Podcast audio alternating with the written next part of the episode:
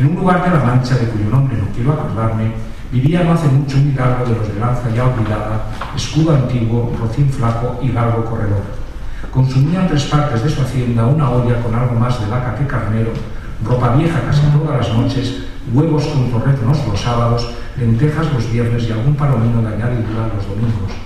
El resto de ella lo concluían un sayo de velarte negro y para las fiestas calzas de terciopelo con sus pantufos a juego y se honraba entre semana con un traje pardo de lo más.